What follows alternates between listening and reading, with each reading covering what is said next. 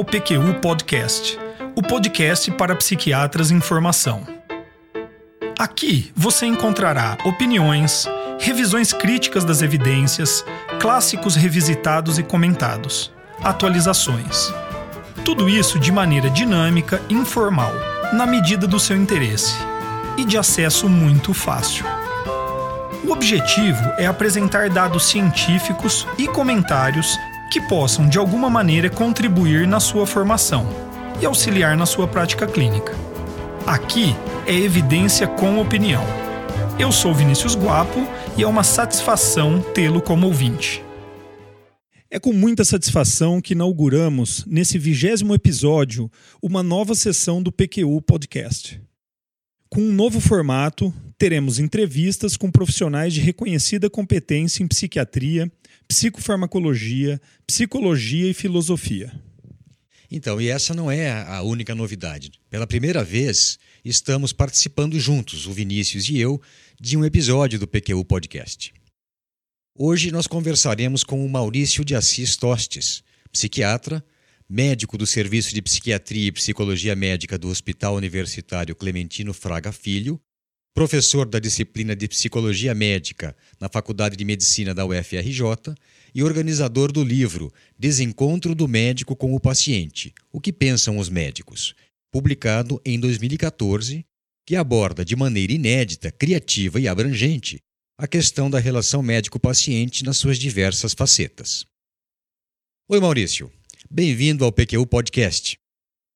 Obrigado por aceitar nosso convite para essa entrevista.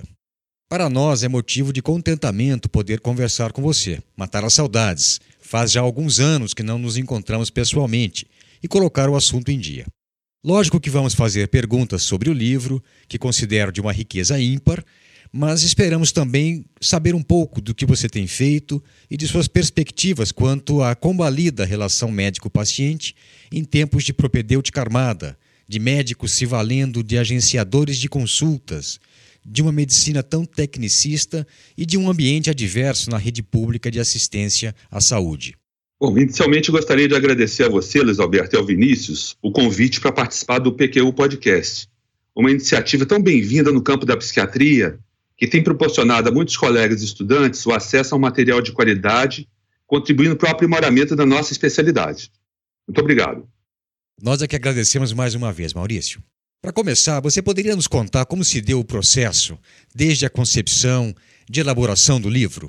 Quais foram as principais dificuldades que você encontrou para realizar esse projeto? Ah, quanto ao meu livro, eu sempre me interessei pela relação médico-paciente, desde os tempos de estudante de medicina. Mais recentemente, eu tive vontade de retomar uma reflexão sobre esse tema e me deparei com algumas possibilidades. Eu poderia ter feito uma releitura de autores clássicos, como Michael Balint, Danilo Perestrelo, Júlio de Melo Filho. Pensei também em fazer uma pesquisa sobre o que estava se produzindo nessa área mais recentemente, mas me ocorreu a ideia de fazer entrevistas com médicos sobre o tema. Pensei em enfatizar nessas entrevistas alguns pontos de tensão da relação médico-paciente, aspectos que temos dificuldade de reconhecer e de falar, como, por exemplo, a não adesão ao tratamento, o paciente considerado difícil, o surgimento de emoções difíceis de lidar como a raiva, a irritação e a desconfiança, ou ainda um médico ou estudante como paciente, entre outros tópicos, né? Eu me senti estimulado por essa última ideia. Eu gosto muito de entrevistas, tanto de lê-las, de assisti-las, como de fazê-las. Esbocei um roteiro de perguntas e convidei alguns colegas que prontamente aceitaram. E as entrevistas foram revelando um material muito interessante e que me estimulou a seguir em frente. Quase cinco anos depois, em maio de 2014, eu estava lançando o um livro com 47 entrevistas com médicos de várias especialidades, sendo 11 deles psiquiatras. As principais dificuldades que eu tive, Luiz, foram, é, de certa forma, escolher esses colegas. Eu conheço muitos médicos que poderiam ter participado desse livro e realmente a escolha, acabei escolhendo parceiros, né, pessoas que eu conhecia e, e também manter esse formato no, no, no aspecto da entrevista. Quer dizer, isso foi também uma, eu recebi muitas pressões para fazer um trabalho mais de análise qualitativa, mas eu optei realmente por esse formato de entrevistas. Ótimo. Maurício, o título do seu livro sugere um encontro. E que em algum momento virou desencontro, uma unidade que foi perdida. Em outras passagens do livro, fica a ideia de que o conflito é parte integrante da relação médico-paciente, até mesmo desejável para o seu desenvolvimento. Como harmonizar essas ideias que, a princípio, podem parecer divergentes? Bom, é quase um senso comum se afirmar que a relação do médico com o paciente vem se deteriorando nas últimas décadas. Né? Eu não me considero um saudosista. Não acho que a relação do médico com o paciente tenha piorado tanto nesse período. Mas, inegavelmente, ela mudou. Como a nossa sociedade mudou, como mudou muito o campo da saúde. E, sob certos aspectos, nos afastamos de nossos pacientes e eles de nós. Eu peço licença para citar um trecho do meu livro, com a entrevista do Dr. José Eduardo Siqueira, em que ele aborda um aspecto central do exercício da medicina e na área da saúde em geral. Ele nos disse o seguinte: Hoje, portanto, o médico precisa estar preparado para dialogar com esse novo personagem, que exige respeito pelos seus direitos, tem vontade própria e quer decidir juntamente com o médico as condutas diagnósticas e terapêuticas que serão adotadas para os cuidados de sua saúde. Agora já são reflexões minhas. Há quem diga que esse paciente mais autônomo, mais, mais ativo nas consultas, nos seus, nos seus tratamentos, representa uma das maiores mudanças no campo da saúde nas últimas décadas. Esse paciente reivindica mais, pergunta mais, exige mais de nós. E eu vou ressaltar um ponto que eu considero central e que passa desapercebido muitas vezes. Tendemos a olhar para a relação do médico com o paciente de uma forma muito idealizada, o que nos dificulta lidar com ela no mundo real. Os encontros e desencontros fazem parte de toda a relação humana e também nossa, nossa relação com os pacientes. Dependendo da forma como lidamos com esses desencontros, eles podem ser fatores de crescimento e de desenvolvimento do nosso vínculo, no meu livro, eu convidei os colegas a falarem, entre outros pontos, de alguns desses desencontros. É. Ô Maurício, Sim. eu li, eu li e reli o livro. E, e para mim, alguns dos relatos foram um verdadeiro deleite, assim, uma aula sobre a importância da relação médico-paciente. Mas eu notei que a maioria dos entrevistados são colegas já maduros e experientes. É lógico que isso tem uma, um sentido, né? Uhum. De uma ou duas gerações anteriores a que está se formando nos dias de hoje. Como foi a aceitação do livro pelos colegas mais jovens? Eu, eu, eu, pergunto isso porque fiquei com o receio de que eles o achassem muito romântico, meio que um relato de como, como a relação médico-paciente já foi um dia, de como ela era, e talvez até ultrapassado. E isso seria, um, seria lamentável. Aconteceu alguma coisa nesse sentido, não? A maioria dos comentários que eu ouvi, Luiz, foram elogiosos e vieram de colegas mais velhos. Os médicos que eu entrevistei eram, de fato, contemporâneos meus ou mais velhos do que eu. Poucos eram mais novos. Eram ligados a serviços universitários e com uma prática profissional predominantemente privada.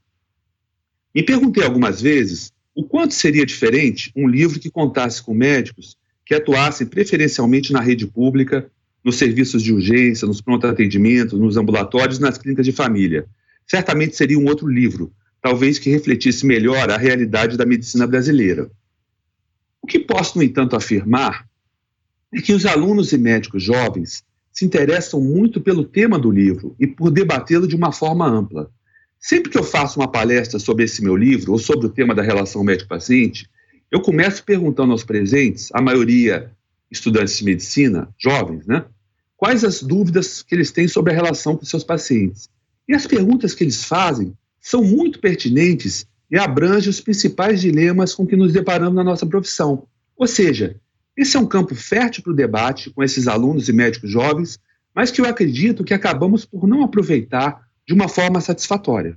O Marco Antônio Brasil, que é o, que é o chefe de serviço de psiquiatria e psicologia médica do Hospital Clementino Fraga Filho, da UFRJ e ex-presidente da BP, é um grande amigo que nós temos em comum. E no prefácio do livro, ele ressalta uma de suas qualidades, Maurício, a generosidade. E certamente ela esteve por trás da formatação final do livro, que privilegiou as entrevistas é, e não a sua opinião pessoal. Para mim ficou claro que a sua intenção não era facilitar para o leitor, mas sim disponibilizar um material rico e diversificado para ele refletir. É isso mesmo? Eu, eu entendi o seu objetivo, era o que você pretendia? Nosso amigo Marco Antônio Brasil, entre muitas qualidades, tem uma em comum com vocês, Luiz Alberto e Vinícius. que coordena o PQU Podcast, que é o desejo de compartilhar conhecimento. Algo raro nesse campo competitivo e que se insere na nossa vida profissional e acadêmica. Realmente, a minha ideia é de que o livro estimulasse os leitores a refletir e a dialogar sobre o tema com seus colegas, professores e, por que não, com seus pacientes. E, e que também, ao lerem, se sentisse dialogando com cada um dos entrevistados, sentindo o entusiasmo que eu senti ao registrar cada uma das respostas às perguntas que fazia, encantado com a sua diversidade e com a forma como elas se complementavam. Diferentes olhares sobre a mesma questão, ilustrando a complexidade do ser médico. Há no final do livro, inclusive, um índice que traz informações sobre todos os autores e livros citados, que pode auxiliar o leitor no estudo dos temas abordados. Agora, para nós, hoje, aqui e agora, conte-nos um pouco da sua formação e em que momento você se deu conta da importância da relação médico-paciente na prática médica. No meu curso é, de medicina na Faculdade de Ciências Médicas da Universidade Estadual do Rio de Janeiro, o encontro com o paciente se deu no quinto período, por ocasião do curso de Semiologia Médica, nas enfermarias do Hospital Pedro Ernesto. Tive o privilégio de ser aluno no curso de Psicologia Médica, ministrado nessa época do curso, e que era coordenado pelo professor Júlio de Melo Filho, junto com uma equipe muito motivada, em sua maioria psicanalistas. Tínhamos oportunidade de debater semanalmente temas relacionados ao nosso encontro com os pacientes, que eu sempre considerei muito desafiador. Acompanhei, inclusive, a criação do grupo Bari de nosso hospital e mantive contato com o professor Júlio de Mello e sua equipe até a conclusão do meu curso, me beneficiando de seus conhecimentos, da sua sensibilidade para o humano e sua paixão por ensinar. Na psiquiatria, desde o início da minha residência, me interessei pela psiquiatria no Hospital Geral, onde um dos focos do nosso trabalho é a relação do paciente com seu médico, com a equipe de saúde e com a família. Esse tema da relação médico-paciente é um dos temas que mais me interessa na minha vida profissional. Eu acho que, inclusive, foi ele que me fez procurar a medicina como profissão. E você fez uma escolha de organizar um livro de entrevistas sobre a relação médico-paciente, ao invés de um tratado ou uma revisão da literatura sobre o assunto. E isso eu acredito que me diz algo sobre a natureza do tópico. A prática é mais importante do que a teoria no ensino da relação médico-paciente? Vinícius, eu vou iniciar a resposta com uma citação do saudoso professor Clementino Fraga Filho, um dos mais importantes professores e líderes da Faculdade da Medicina da UFRJ. Ele diz o seguinte: a relação com o paciente melhor se ensina com exemplo que com a lição. Seu ensino não se limita à psicologia médica, senão que se estende às atividades em enfermarias e ambulatórios de qualquer disciplina. Ou seja, o professor Fraga, nesse trecho de sua entrevista, destaca a importância do exemplo no ensino da relação médico-paciente o que foi destacado por todos os entrevistados no meu livro. Apesar de reconhecer a importância da prática, o estudo do tema é fundamental e atualmente contamos com contribuições que vieram renovar e ampliar esse campo. Resumindo, teoria e prática se complementam e são partes indispensáveis do ensino e do aprendizado da relação médico-paciente. E me diga uma coisa, ah, Maurício, em que aspectos a organização do livro interferiu na sua prática? Quer dizer, você identificou algum ponto falho que você buscou aprimorar? Eu, eu, pergunto isso porque na leitura do livro eu mesmo me atentei a alguns pontos que já estava deixando a desejar. A impressão que dá é que você vai entrando numa, numa uma espécie de zona de conforto na sua prática e se você não se questiona constantemente, você acaba se acomodando, se nivelando numa situação é, um pouco, é, um pouco é, de conforto. É, você notou essa, você identificou é, pontos na sua prática em que você buscou um aprimoramento? Eu gostaria de poder estar debatendo com mais regularidade esses pontos que eu procurei abordar no livro, entre outras razões, para me desenvolver como profissional. Então, você, eu me identifico com você que todas essas questões que eu considero delicadas, como o paciente difícil, como ah, as, as emoções mais negativas que surgem na relação com o paciente, são questões que nos desafiam diariamente. Né? Agora, é, eu gostaria de ressaltar uma questão. Por exemplo, parece que uma boa relação médico-paciente, às vezes, é só uma questão de bom senso, algo que não se aprende nos livros, mas só na prática. E se a gente analisar os eventos de educação médica continuada, inclusive os congressos de psiquiatria, a, a gente repara a pouca atenção que se dá ao tema. E quase que podemos concluir que já sabemos tudo sobre esse tema. Exercer a medicina vai muito além de diagnosticar e propor tratamentos. Basta percebermos como é pequena a adesão aos tratamentos e às recomendações que propomos aos nossos pacientes e como é difícil promover mudanças no seu estilo de vida. O Michael Barrett, um dos maiores estudiosos da relação médico-paciente, em seu livro Médico-Paciente e Sua Doença, de 1958, disse algo que até hoje considero muito atual. Ele comenta que, apesar dos esforços honestos de médicos e pacientes, muitas vezes ambos saem insatisfeitos das consultas. Em seu livro, ele busca entender como isso ocorre. E a minha hipótese é que, ainda hoje, refletimos pouco sobre esse desencontro entre o médico e o paciente. E nesse médico, evidentemente, eu me incluo. As dificuldades fazem parte do nosso cotidiano. É, Maurício, é, na mesma linha do que você disse, é, com frequência eu digo para os alunos e médicos residentes que é, me parece que você pode aprender maravilhas é, num, num, curso de medicina. Inovações tecnológicas, coisas até inimagináveis, mesmo que a medicina faz hoje. Agora, relacionar-se, você já tinha que ter nascido sabendo. Uhum. É, Maurício, hoje em dia é muito comum ouvirmos queixas sobre a maneira como os médicos têm atendido as pessoas. Uhum. Tempo escasso, avanços tecnológicos, demanda crescente. Já escutei até que seria um problema geracional. A relação médico-paciente realmente piorou, como o título do livro sugere? Na verdade, o que eu tento destacar no meu livro é que o encontro e o desencontro estão sempre presentes na relação médico-paciente. Eu considero que a relação médico-paciente mudou porque o contexto em que ela é exercida se transformou em muitas dimensões. As pessoas reivindicam mais seus direitos e têm mais acesso a informações. Há uma pressão maior sobre serviços de saúde que, na maioria dos casos, funcionam de forma precária e pouco integrada. Temos uma população que vive mais, com mais comorbidades, e temos uma expansão desordenada das escolas médicas, cuja qualidade muitas vezes deixa a desejar. Se, por um lado, contamos muito mais recursos diagnósticos e terapêuticos hoje em dia, o acesso aos mesmos se dá de uma forma muito desigual, assim como em outras áreas da nossa vida social. Certo. Ah, a relação médico-paciente pode ser pensada, Maurício, em três eixos: a teoria, a prática e o ensino. Eles são todos contemplados no, no, no livro.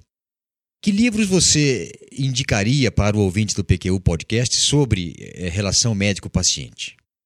Eu tenho observado que a medicina da família tem feito contribuições muito importantes a esse campo. Eu destacaria o livro Medicina Centrada na Pessoa, de Mori Stuart e colaboradores.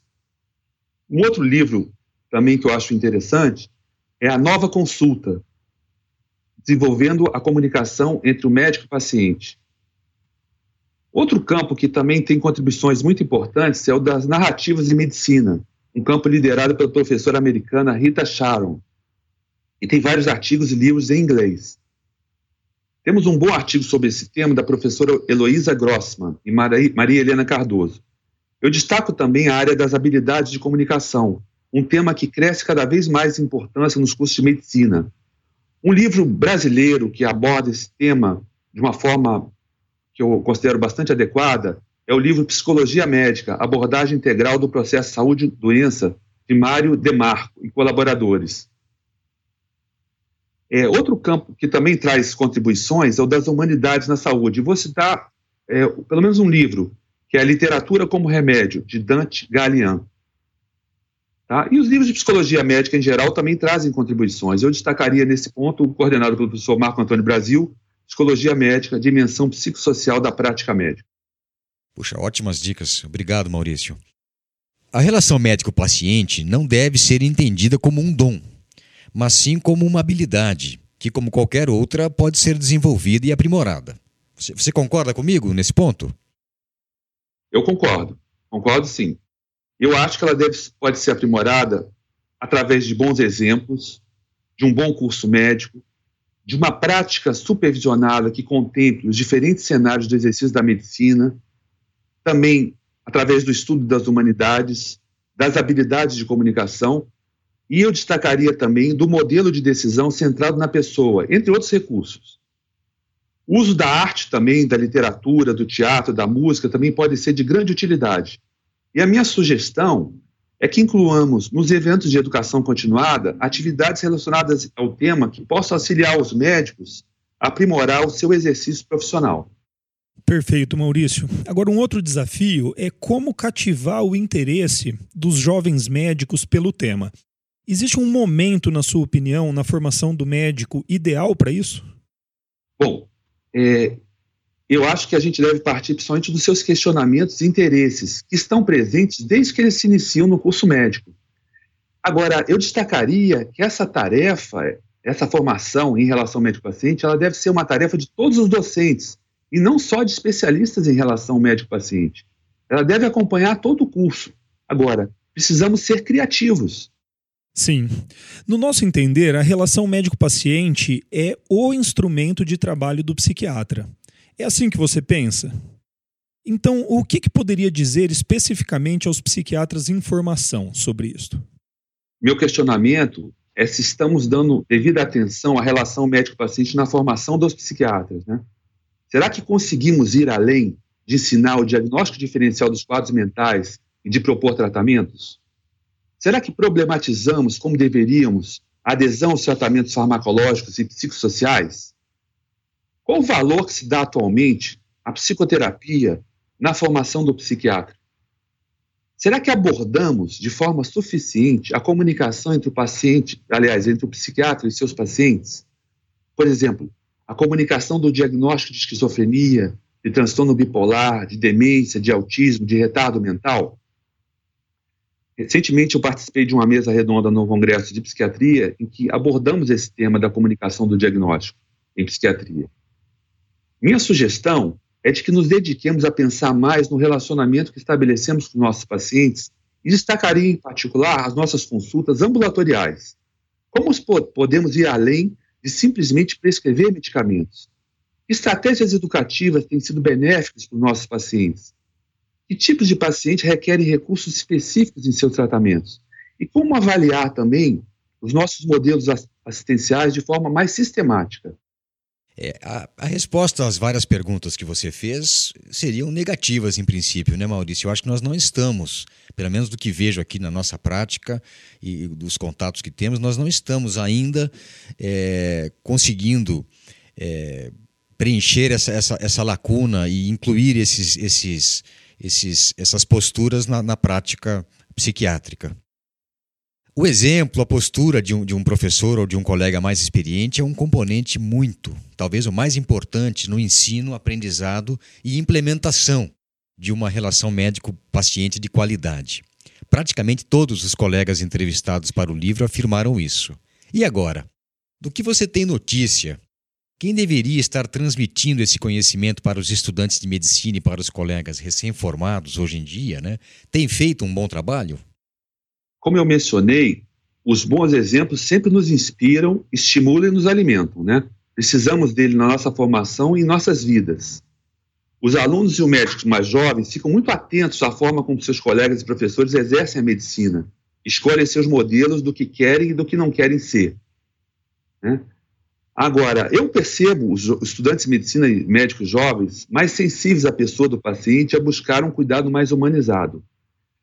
Eu gostaria de destacar, nesse momento, que os principais, as principais contribuições à, à, à reflexão sobre a relação médico-paciente têm sido feitas no campo da medicina de família. Eu acho que esses colegas têm contribuído para avançar na, na reflexão e nas práticas mais humanizadas e, diria até, mais eficazes de, de interação com os pacientes. Eu diria que a gente deve beber nessa fonte. É, uma, é o que eu tenho percebido na minha prática. E também foi um tema recorrente nas entrevistas, né, no livro, que há diferenças na possibilidade de investimento e desenvolvimento na relação médico-paciente no serviço público e na prática privada. Quais seriam, a seu ver, os componentes essenciais de uma relação médico-paciente de qualidade, independentemente do modelo de trabalho? Eu vou iniciar minha resposta com uma frase do meu colega e amigo cardiologista, Dr. Lúcio Pereira de Souza. Ele nos diz o seguinte: o aluno precisa entender que alto custo não é sinônimo de alta qualidade. Uma relação médico-paciente de qualidade, ela precisa estar inserida em um sistema de saúde de qualidade, que não seja, que não necessariamente significa sempre um sistema de alto custo e de alta tecnologia. Agora, não devemos nunca perder essa meta de lutar por uma assistência à saúde de qualidade para todos. E um ponto essencial da relação médico-paciente é uma escuta atenta às demandas e necessidades do paciente por parte do médico. É preciso também existirem condições que favoreçam esse encontro, proporcionando o um mínimo de privacidade, de conforto e uma disponibilidade de tempo suficiente para o atendimento.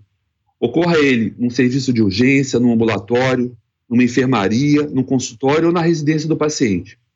Outro aspecto que tem cada vez crescido mais de importância é a participação do paciente no processo de decisões que dizem respeito à sua saúde e à sua vida, sempre que isso for possível. Né? Eu tenho tido a oportunidade de atuar junto a programas de medicina de família no município do Rio de Janeiro, nos últimos dois anos. Eu sou testemunha de atendimentos de muita qualidade prestados na rede pública e com grande resolutividade, apesar da crise pela qual atravessamos no nosso Estado. Eu destacaria que um componente fundamental da estratégia da medicina da família é a participação da equipe de saúde, que complementa de uma forma primordial o trabalho do médico. Maurício, eu estou aqui pensando enquanto você, você responde que é, essas, essas questões todas envolvendo a, sutil, a sutileza da relação médico-paciente, é, essa prática, esse desenvolvimento todo que seria necessário e que fundamenta a boa prática clínica, ela necessita de um, um fator que. dois fatores, que seriam o tempo, você tem que ter tempo para fazer isso, e você tem que ter mínimas condições de trabalho. Você poderia comentar um pouco acerca dessas questões? Esse é um desafio é, frequente que os médicos se deparam no seu dia a dia. É, sem dúvida nenhuma, quer dizer, a questão do tempo, ela é, ela precisa ser planejada, ela precisa ser pensada também, porque realmente, é, dependendo do volume de atendimentos que você precisa fazer num determinado contexto, você pode inviabilizar uma relação médico-paciente com a qualidade mínima que ela precisa ter. Né? Quer dizer, o médico realmente, por exemplo, se um, num turno de atendimento você tem que atender 50 pacientes, né, ou se num, no serviço de urgência a pressão é muito grande, você não tem um, um local para fazer uma, uma consulta, o um mínimo de privacidade, a relação fica muito prejudicada.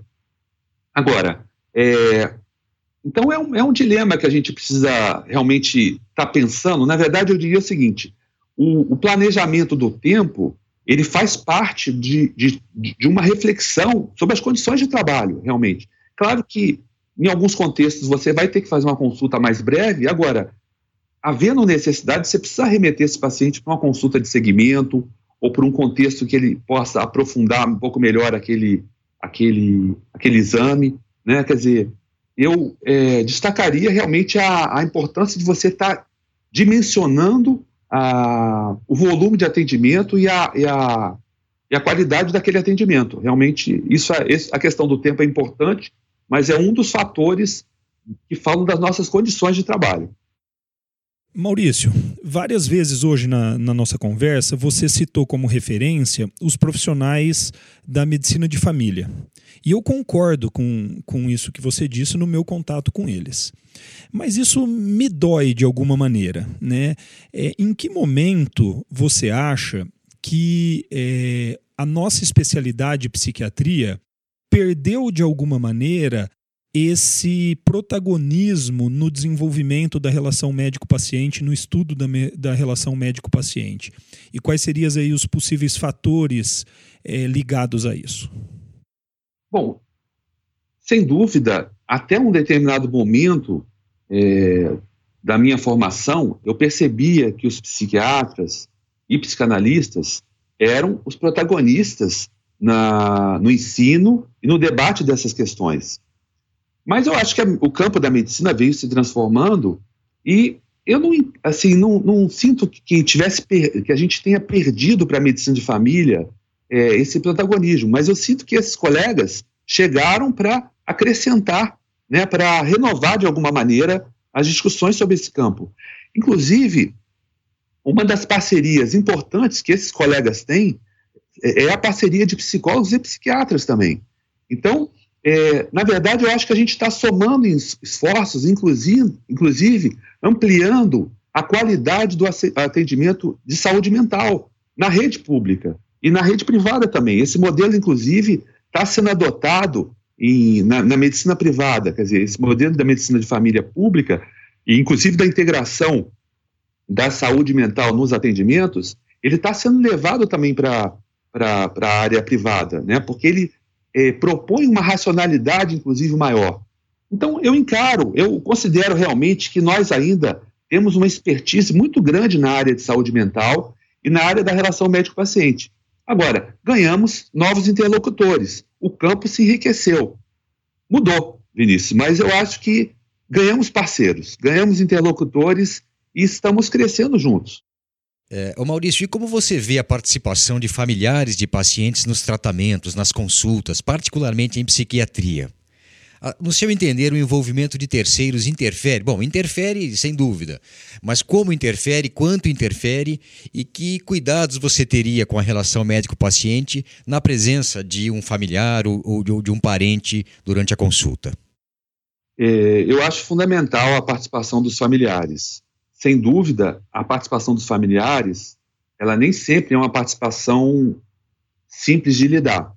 Muitas vezes ela traz desafios, ela traz conflitos para a consulta, ela exterioriza, às vezes, um conflito do paciente com seu familiar, mas na imensa maioria dos casos, eu sempre achei que ela contribuiu e de uma forma, de uma forma positiva, mesmo porque é, esse, esse familiar, ele muitas vezes é muito importante para adesão ao tratamento, para mudanças de estilo de vida, ele precisa estar incluído e precisa estar convencido, inclusive, das propostas que estamos fazendo, quer dizer, ele precisa ser incluído, inclusive, no diálogo, no debate das decisões a respeito da saúde do paciente também. Então, eu acho que é uma, um exercício que a gente precisa fazer e precisamos aprender realmente a lidar com esse familiar. Ele, a consulta ganha em amplitude e ganha em eficácia quando a gente aborda de uma maneira adequada o familiar. E também cuida do familiar, que muitas vezes familiar precisa ser objeto de uma atenção específica. Ou seja, ele faz parte, ele precisa ser incluído e nós precisamos aprender a lidar, inclusive, com as dificuldades de lidar com os familiares. Finalmente, seguindo aí o modelo que você utilizou ao encerrar cada uma das entrevistas no seu livro, gostaríamos de saber de você. Você gostaria de fazer uma última consideração antes de finalizarmos essa entrevista? Eu gostaria sim. E essa, essas considerações são questões que eu gostaria de lançar e gostaria de poder, junto com meus colegas, né, estar tá pensando sobre elas. Eu convido os colegas a refletirem sobre a qualidade da relação que temos estabelecidos com nossos pacientes, nos nossos ambulatórios. Que tipo de demanda ou necessidade dos nossos pacientes temos deixado de atender? Que tipo de demanda e necessidade os psiquiatras sentem no seu dia a dia de trabalho com os pacientes? O que, que eles sentem falta, seja do ponto de vista do conhecimento ou quanto à organização e planejamento do seu trabalho? E deixo uma última observação. Penso que os ambulatórios tradicionais tendem a favorecer a cronificação de nossos pacientes e precisamos repensar a relação que nós psiquiatras estabelecemos com nossos pacientes. São algumas questões que eu gostaria de estar tá podendo responder e pensar junto com todos os colegas da nossa área. É, sem dúvida, muito pertinentes. Maurício, mais uma vez, muito obrigado por ter aceito o nosso convite e pela força que você já vem dando ao PQ Podcast. Eu não tinha dúvida de que uma entrevista com você só poderia ser muito agradável e informativa, mas olha que saiu melhor do que a encomenda. Muito obrigado. Muito obrigado, Maurício. Muito obrigado, Luiz. Muito obrigado, Vinícius. Muito obrigado aí pela oportunidade. Opiniões, dúvidas, questionamentos? Participe do nosso grupo no Facebook Lá há espaço para discussões conosco e com outros ouvintes. O acesso a ele é simples e rápido. Basta se cadastrar em nosso site. Assine o feed do podcast. Se você está no iTunes, ou em qualquer plataforma de podcast, basta clicar em assinar e receberá automaticamente nossos novos episódios em seu aplicativo. Visite nosso site www.pqpodcast.com.br. Lá você encontrará as referências citadas neste e em outros episódios. O PQU Podcast agradece sua atenção.